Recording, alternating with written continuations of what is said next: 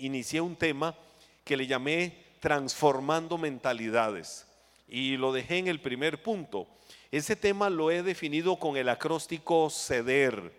El acróstico ceder. Para que mi mentalidad sea transformada, yo necesito ceder y ceder a muchas cosas. Ceder para que Dios haga en mi vida lo que Dios quiere hacer y como Dios tiene que hacerlo. Y recuerdo que les mencionaba cosas como cuando en la vida tenemos un sueño transformador. Es decir, tengo un sueño y este sueño va literalmente a transformar mi vida. Este sueño va a provocar eh, algo grande. Habrá gente que te dirá, recuerdo haberles dicho, que habrá gente que va a decirte, no lo hagas. Cuando vieron que no te pudieron detener porque te dijeron que no lo hicieras, van a querer, ya ni modo, pero van a querer que lo hagas a su manera, no a la manera tuya. Pero como sigues adelante con tu sueño, conforme a la visión que Dios te ha dado en el corazón, cuando ven que lo has logrado, te van a decir, yo siempre creí en ti. Porque así es muchas veces la gente. Ahora, cuando nosotros tenemos una mentalidad transformadora, que eso es lo que tenemos que tener. Una persona que tiene esa mentalidad, esa persona es pionera, esa persona paga un precio, esa persona vive adelantado en el tiempo a los demás, esa persona es la que se va a arriesgar a ir la milla extra. Si todos llegaron hasta aquí, esa persona va a decir, yo llego más adelante. Si todos dicen me esforcé para llegar a este punto, esa persona dice mi esfuerzo me va a hacer llegar todavía más adelante. Es decir, van a provocar éxitos. ¿Por qué? Porque es una persona que se apasiona por lo que hace. Y tener un sueño transformador es apasionarme, primero por Dios, segundo por lo que Dios ha puesto en mi vida. Y, eh, algo importante de todo esto es... Eh, que yo viva siendo un apasionado por servir a Dios y por servir a la otra gente. Entonces para eso hablé de un primer punto del acróstico ceder y el primer punto es cambia estructuras mentales. Lo primero que tenemos que hacer es cambiar estructuras mentales. Y para cambiar estructuras mentales, habíamos hablado de aquello de Romanos 12.2 de cambiemos nuestra manera de pensar para que cambie nuestra manera de vivir. No vivamos de acuerdo a los criterios de este mundo. Más bien transformémonos en la renovación de nuestro entendimiento. Eso nos va a ayudar a comprobar cuál es la voluntad de Dios, que por cierto es buena, es agradable y es perfecta. Pero quiero tocar el segundo punto. Punto número dos, con la letra E, emprender retos. Di conmigo, voy a ser un emprendedor. Vamos, dilo con tus labios. La fe, la fe se confiesa, la fe se habla. Pablo dijo, creí por lo cual hablé.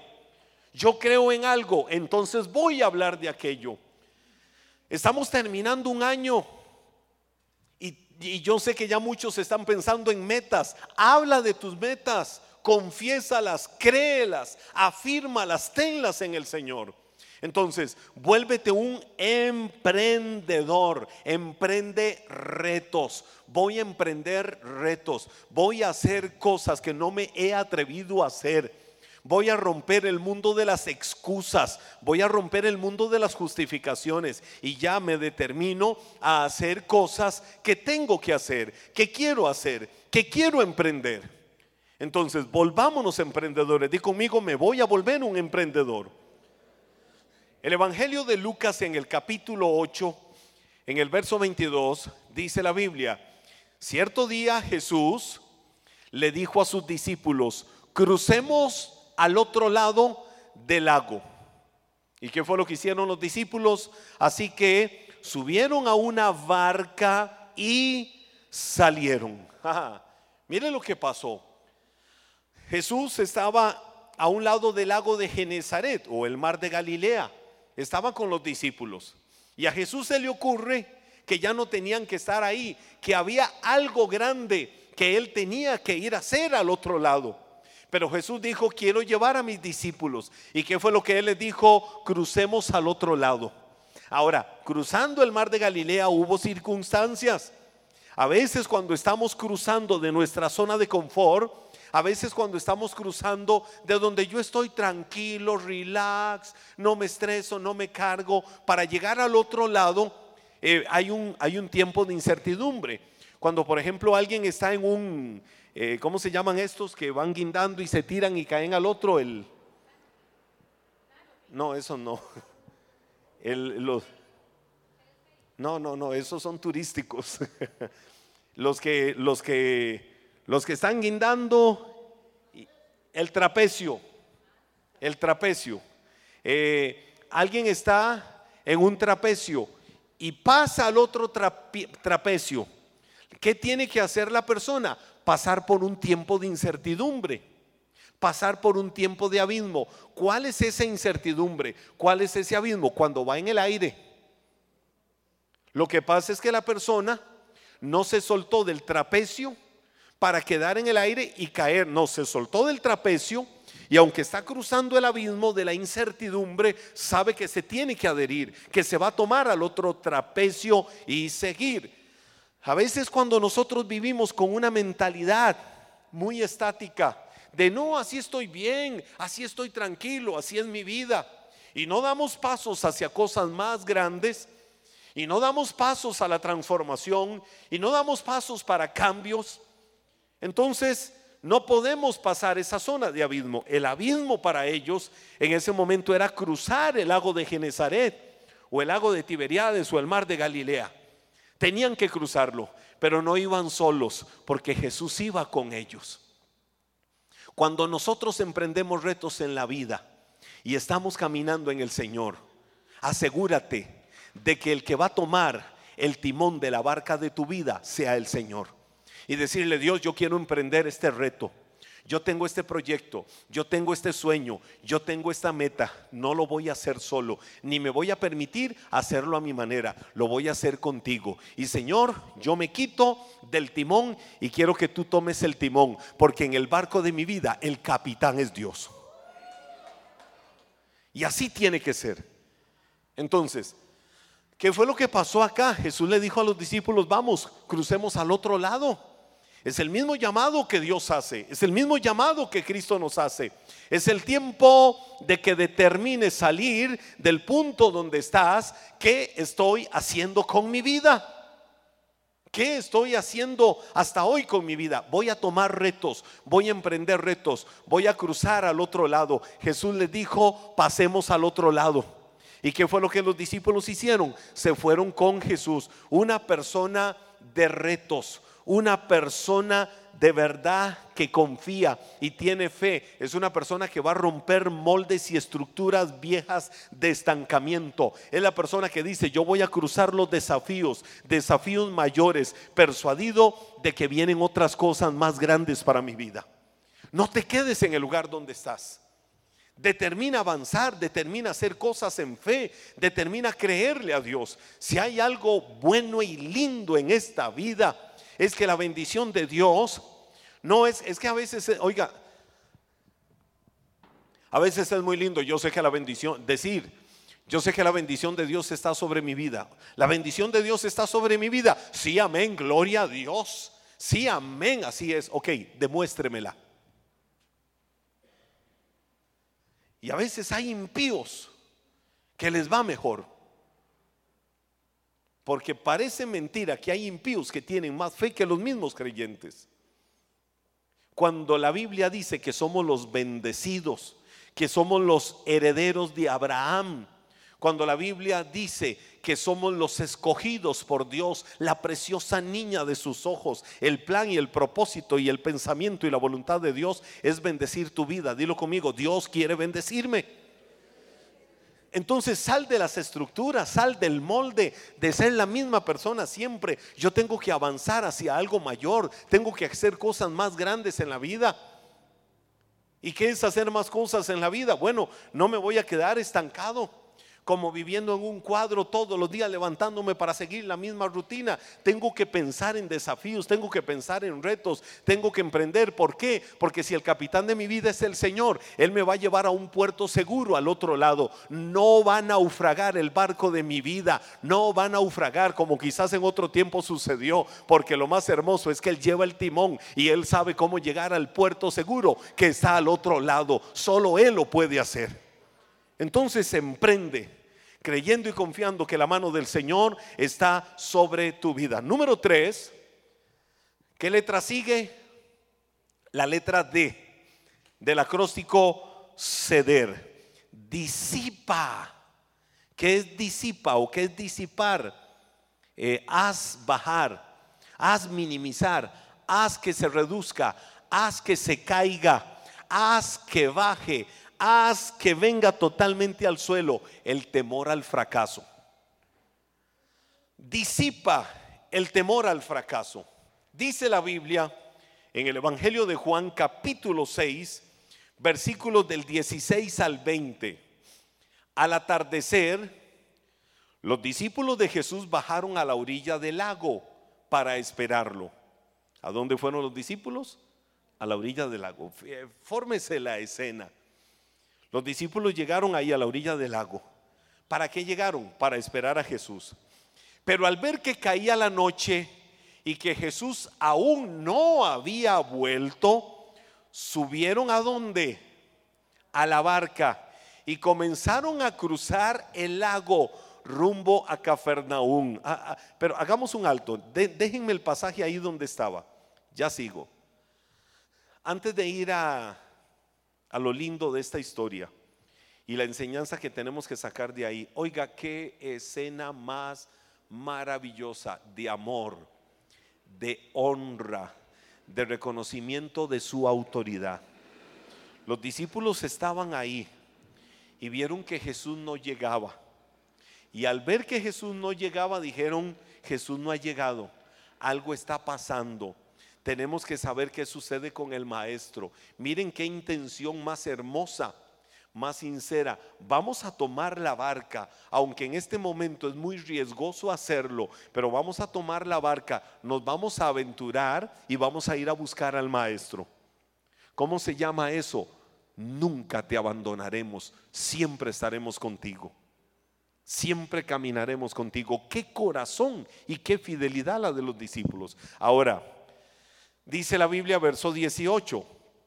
Poco después se levantó un viento fuerte sobre ellos y el mar se agitó mucho. ¿Iba Jesús en la barca, sí o no? ¿Iba Jesús en la barca? ¿Mm? No, Jesús no iba en la barca. En el pasaje anterior Jesús fue el que los invitó a subir a la barca. ¿Y qué fue lo que Jesús les dijo? Vamos, ayúdenme a hacerlo conmigo, porque Jesús iba en la barca y él era el capitán del barco. ¿Qué fue lo que les dijo? Vamos, hágalo conmigo, háganlo conmigo, que se vea así bien bonito. Uno, dos, tres. ¿Qué fue lo que les hizo? Y lo vamos a decir, pasemos, pasaremos al otro lado. Jesús les dijo, muchachos, vamos todos a la barca. ¿Qué fue lo que hicieron? Pasaron al otro lado, seguros porque Jesús estaba con ellos. En otro momento, fue en otro momento que Jesús no llegaba. Y entonces los discípulos dijeron, Él tenía que venir del otro lado. Y no ha llegado, esto nos preocupa, vamos a buscarlo. Pero cuando entraron al mar, el mar se empezó a agitar. Las olas del mar de Galilea empezaron a agitarse. Y dice la Biblia, habían remado unos 5 o 6 kilómetros. El mar de Galilea tiene 36 kilómetros de largo. Es un lago y, llevaban 5 o 6 kilómetros cuando de pronto vieron a Jesús haciendo qué cosa?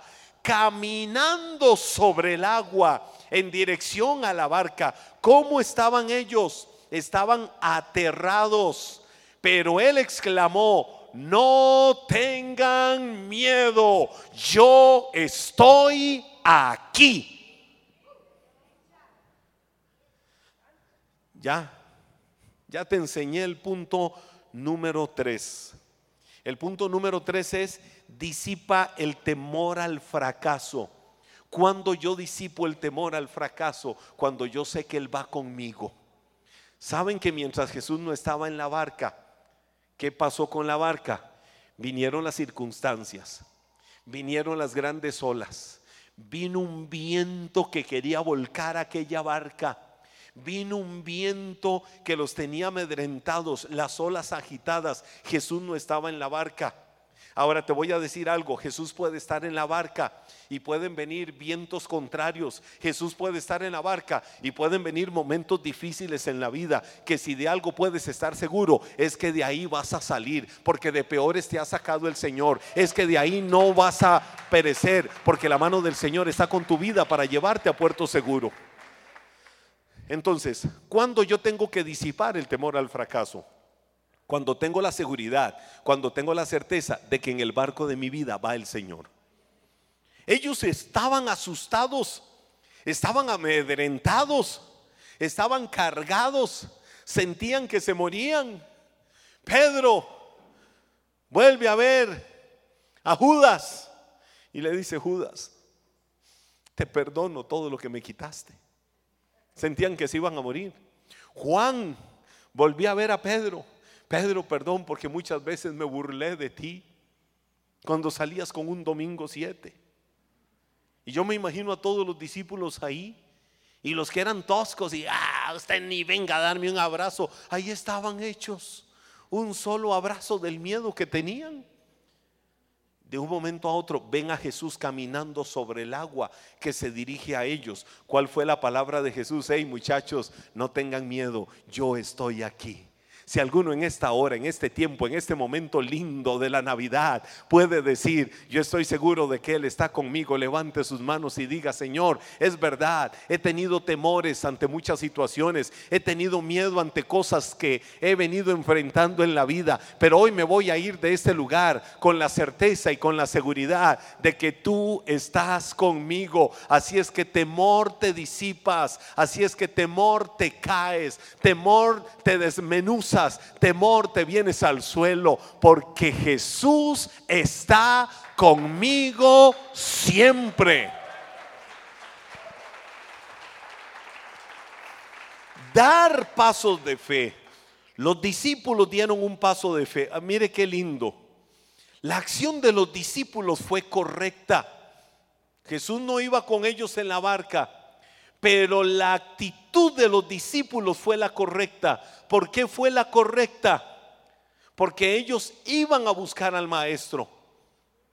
Cuando alguien da pasos de fe, cuando alguien es arriesgado, la fe siempre va a implicar riesgos. La fe siempre va a implicar la incertidumbre humana, natural, de si sucede, si no sucede. Pero te voy a decir algo, para que se manifieste el reino de Dios, para que vengan las manifestaciones del poder de Dios, se requieren pasos violentos, se requieren pasos valientes. Y cuando sientes que ya las aguas te van a ahogar, cuando sientes que ya no puedes más, cuando sientes que vas a perecer en la dificultad, es cuando escuchas la voz del maestro diciéndote, no te va a suceder porque yo estoy aquí contigo y te voy a sostener y te voy a sacar y te voy a levantar. Wow. ¿Cuántos dicen hoy voy a disipar el temor? Porque Él está conmigo. Número cuatro, la letra E del acróstico ceder. Entrenarnos. Esa E la veo en función de entrenarnos para una visión. ¿Cómo es entrenarnos para una visión? Ah, te voy a definir visión. Visión es una imagen clara que yo tengo por adelantado de algo que espero, de algo que quiero, pero es de algo que yo buscaré con perseverancia hasta que llegue a ser realidad. ¿Cómo es la visión de tu vida? Si yo vengo y le hago una pregunta a cada uno de ustedes y digo, hey Marco, ¿cuál es la visión de tu vida? ¿Cuál es la visión de tu vida? Y Marco me dice, ay no, levantarme cada día y, trabajar y ver qué me trae la vida y, ahora que estamos en el año viejo, eh, el año casi viejo, de ahí, no olvidar el año viejo, porque me ha dado cosas muy buenas.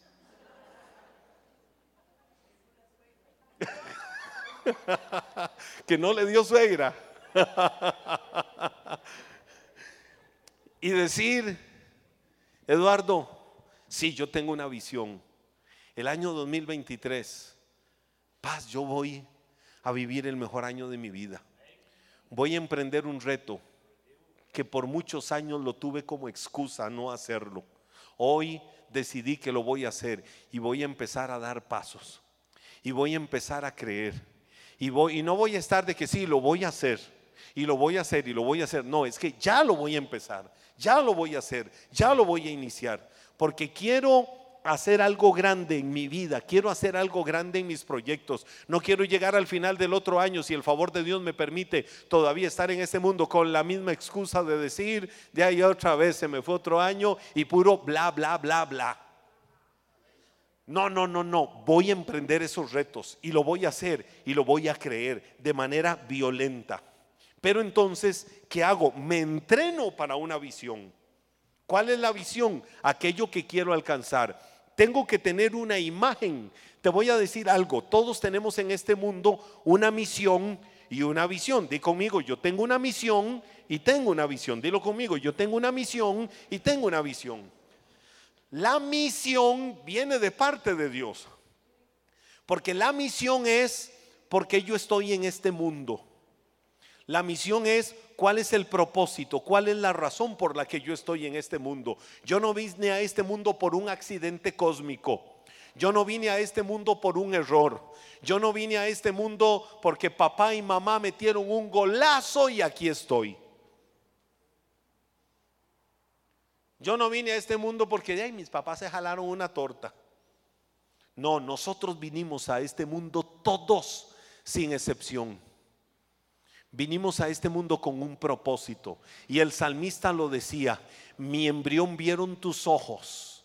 Cuando estábamos en el vientre de nuestra madre, ese embrión vieron los ojos de Dios. Y desde el corazón, esa criatura que tiene vida desde el primer momento,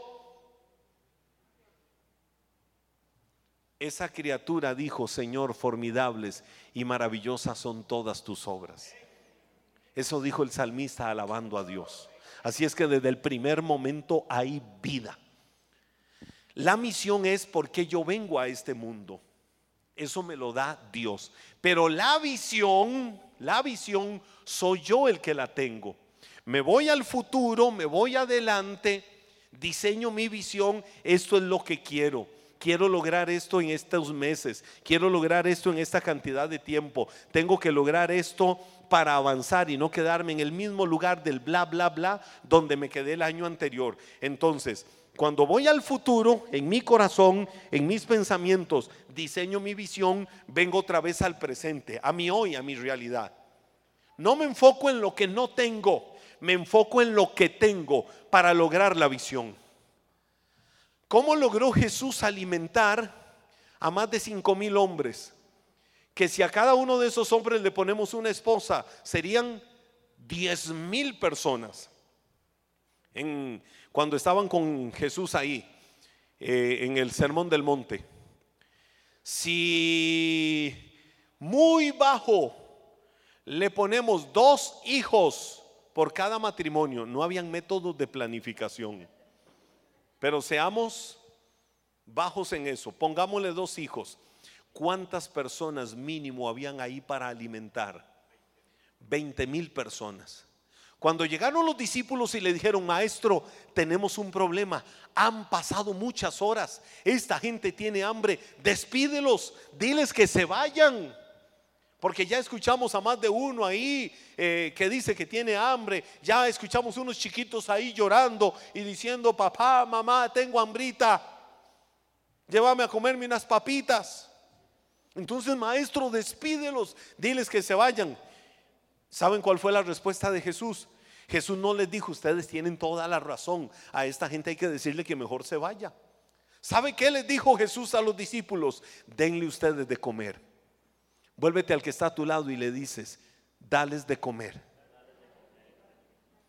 ¿Cuál fue la respuesta de Jesús? Denle ustedes de comer. Ahora, ellos podían decir, maestro, ¿y cómo les vamos a dar nosotros de comer si no tenemos ni siquiera el salario? Le dijeron eso a Jesús. Oiga, se ponen a debatir. Ni siquiera el salario de siete meses alcanzaría Todos los salarios nuestros reunidos en siete meses alcanzarían para darle de comer a toda esta multitud. Y Jesús les insistió, denles ustedes de comer. Maestro, pero ¿cómo les vamos a dar de comer? Si aquí lo único que hay son cinco panes y dos peces que un chiquito por ahí traía en una lonchera. Ah, tienen cinco panes y dos peces. Hay algo. Y por ahí vamos a empezar para que la gente tenga de comer. ¿Les dieron o no de comer a toda la multitud? Porque se enfocó Jesús no en lo que no había. Jesús se enfocó en lo que había. Deja de ver lo que no tienes en la vida y aprende a ver lo que tienes en la vida. ¿Qué tengo en la vida? No tengo todo lo que quiera, pero tengo este talento, tengo este potencial, tengo esta gracia. Por aquí empiezo en lo pequeño, porque yo voy para cosas grandes en la vida, porque yo sé quién es el que conduce, quién es el que guía mi vida.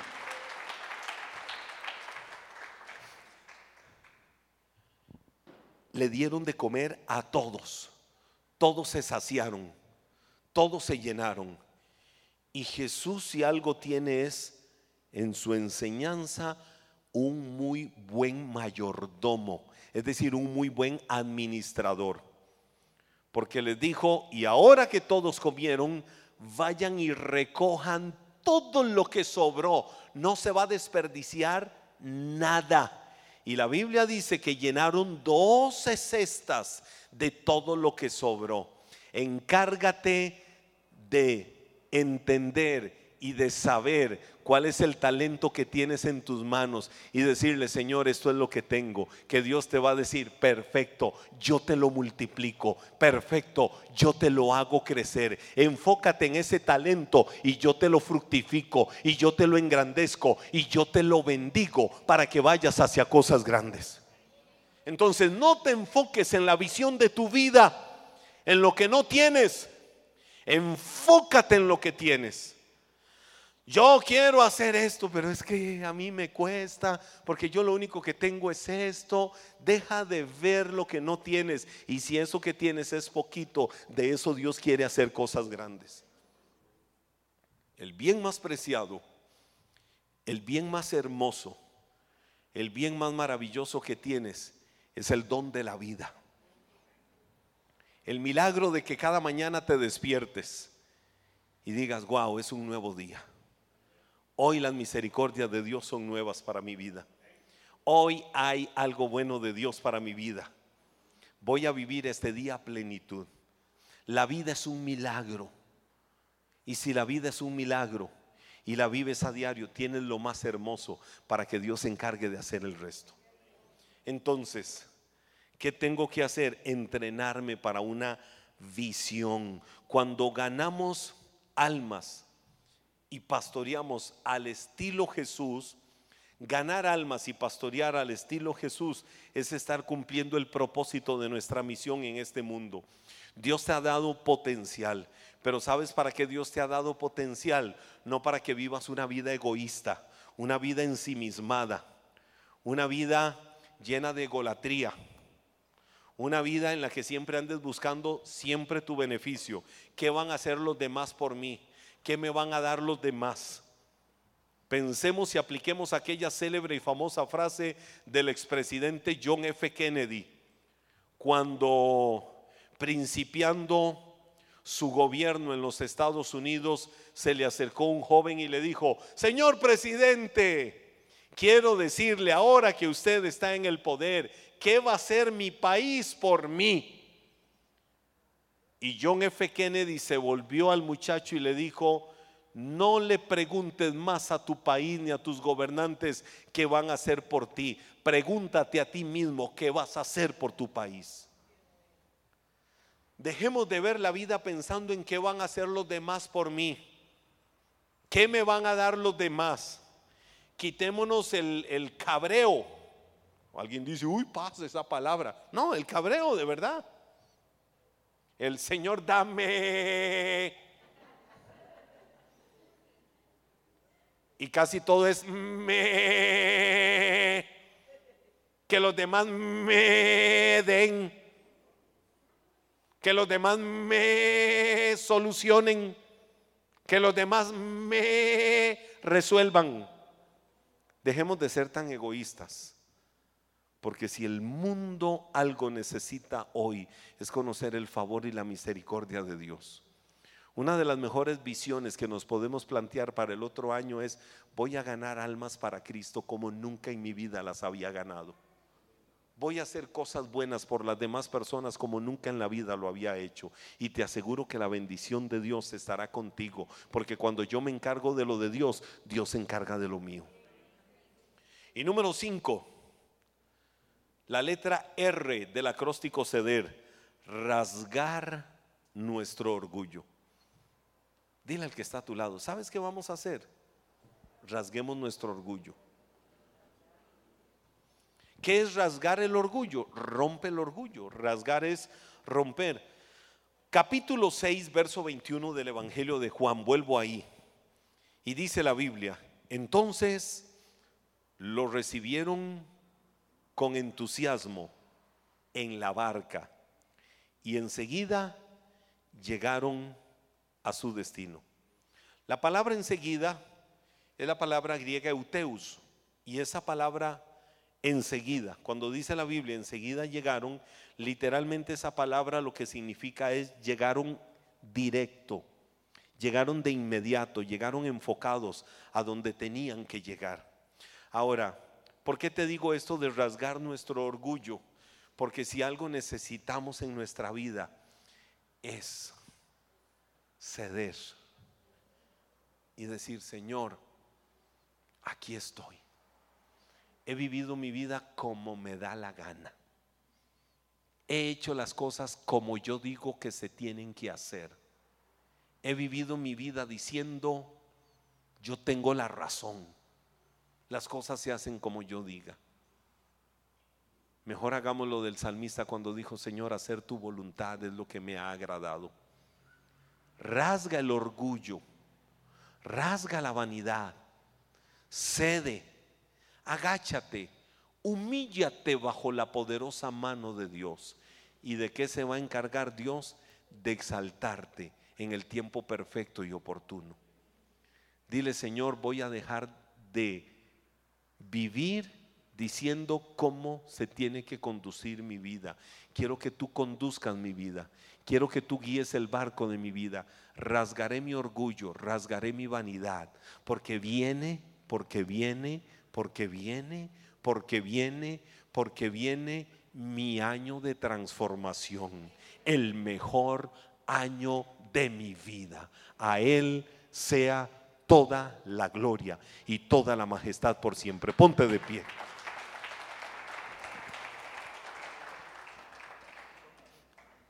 Cuando yo quiero hacer cosas, ganar almas, empezar un proyecto, tener una visión, tantas cosas. ¿Qué tenemos que hacer? Dejar a Jesús subir a la barca de nuestra vida. Quiero que ese sea tu cierre, sea tu oración final. Y decirle, Señor, yo quiero que tú subas a la barca de mi vida. Jesús puede ser el Señor de tu vida. Ya Jesús es tu Salvador. Pero en cuanto a tu voluntad, dile, Señor, yo quiero que tú subas a la barca de mi vida y las cosas se hagan al modo tuyo, no al modo mío. Levántale tus manos. Y cerremos este tiempo dando gracias. Cerremos este tiempo diciendo, Dios, tú eres bueno. Señor, tu misericordia es para siempre. Gracias, Señor, por tu iglesia.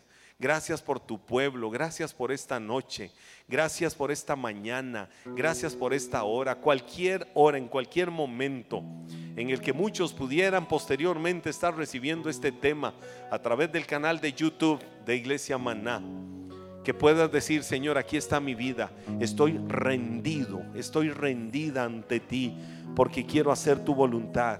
Y eso es lo que me agrada. Voy a rasgar mi orgullo, voy a rasgar mi vanidad. Señor, voy a dejar de pensar y vivir la vida como yo digo que tengo que vivirla. Y la voy a empezar a vivir, Señor, permitiendo que sea tu voluntad la que gobierne.